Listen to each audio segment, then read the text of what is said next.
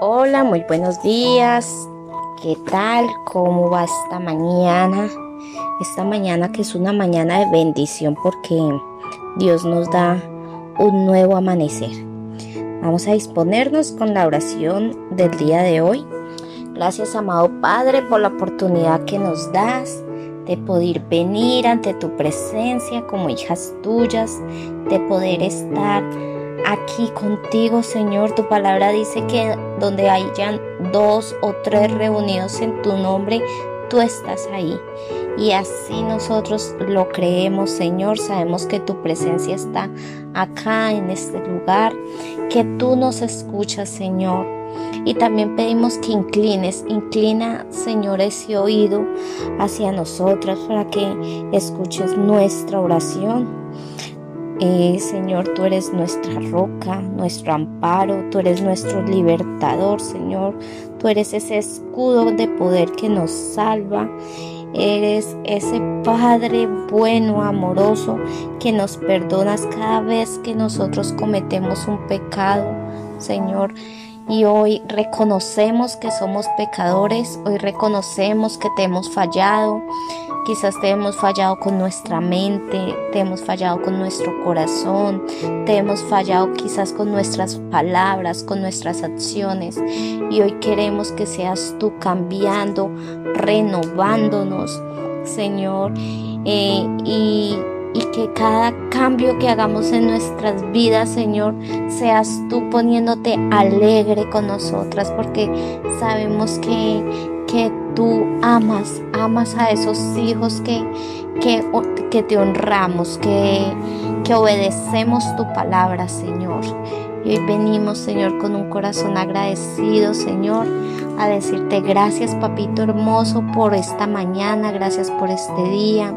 Ponemos este día en tus manos, que sea un día de bendiciones, de puertas abiertas, Señor, que sea un día donde podamos disfrutar con nuestras familias, con nuestros hijos, con nuestros vecinos, que cada palabra que salga de nuestra boca sea una palabra edificante, una palabra fortalecida para las demás personas, Señor, que cada palabra que salga de nuestra boca te alegre el corazón, Señor.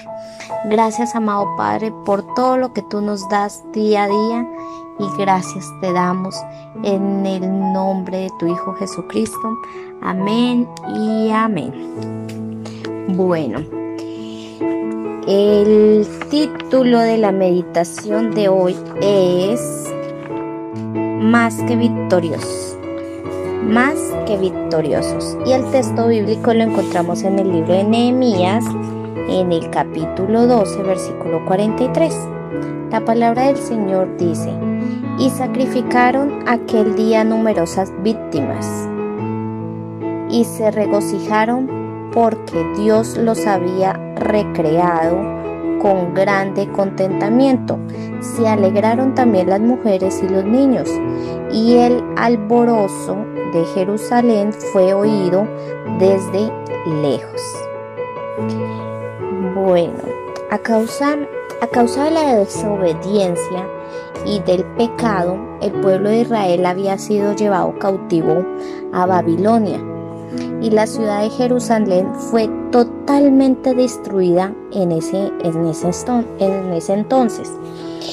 Estando en Babilonia, Dios llamó primero a Esdras. Esdras, ¿quién era?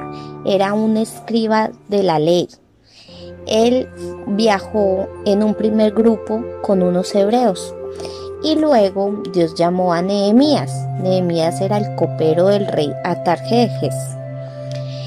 Él él fue enviado por dicho monarca con un segundo grupo de judíos para reconstruir Jerusalén. Cuando Nehemías llegó y vio la ciudad, el estado en el que estaba la ciudad, él vio que estaba desolada, sin muros, sin puertas, sin casas, sin templo. Y Nehemías lloró y oró pidiéndole al Señor sabiduría para reconstruirla y gracia, también le pidió gracia para con el pueblo que estaba allí. Si lees el libro de Nehemías, te apasionará ver la mano de Dios en esa gran tarea que ellos empezaron y terminaron. Te cuento que no fue nada fácil. Habían enemigos que no deseaban que Israel volviera a florecer. Habían enemigos dentro del pueblo y fuera del pueblo. Sin embargo, Nada les detuvo hasta que el muro fue totalmente terminado y las puertas fueron colocadas nuevamente. cuando se reconstruyó el muro, se pusieron las puertas, hubo una gran fiesta y hubo sacrificios a Dios.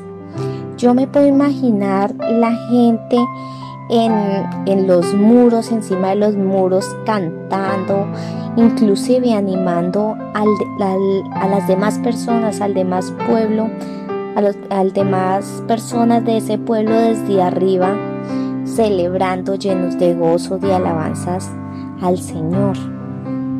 Lo puedo imaginar porque en el libro de Nehemías, en el capítulo 12, nos, nos cuenta como una historia y, yo me imagino más allá de lo que cuenta o lo que dice la Biblia. Pero bueno, en cuanto a eso, quizás tu vida, al igual que Jerusalén, puede estar destruida, puede estar desolada, puede ser un desierto y quizás piense que nadie puede hacer nada para ayudarte. Pero te tengo una buena noticia. Jesús puede reconstruir tu vida, tus muros, tu familia. Él puede reconciliarte con Dios por medio de su sacrificio en la cruz. Entonces hoy te digo, corre a los pies de Jesús. Corre. Y más, em, Jesús dijo en Mateo, Mateo 11, Jesús dijo, venid a mí todos los que estén trabajados y cargados, y yo los haré descansar. Entonces, hoy te digo, gózate con Jesús. Él es el único que puede cambiar tu lamento en baile. Él es el único que puede cambiar tu tristeza en alegría. Y, y también Él es el único que puede perdonar tus pecados. Esa es la meditación del día de hoy. Con el favor de Dios nos vemos el día de mañana. No olvides compartir esta breve meditación y en unos momentos te envío los versículos a leer el día de hoy. Chao, chao, bendiciones.